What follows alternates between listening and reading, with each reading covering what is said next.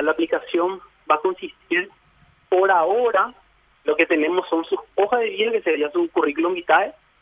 Eh, vamos a tener una, un apartado de denuncias que serían el, todo lo que el sistema informático del Ministerio Público registra eh, con relación a tal diputado o a tal senador, ya sea como denunciado o como denunciante, y vamos a tener su declaración de jurada de bienes, vamos a ir sumando ciertas cuestiones, eh, vamos, la idea de la aplicación es enfocarnos más sobre los votos de los congresistas, mm. eh, porque vimos una realidad de repente un poco diferente con los discursos y en los momentos de la votación. Exacto. ¿Cómo fue, a ver, cómo, cómo, cómo fue, cómo fue naciendo esta idea y cuál es el objetivo de, esta aplicación?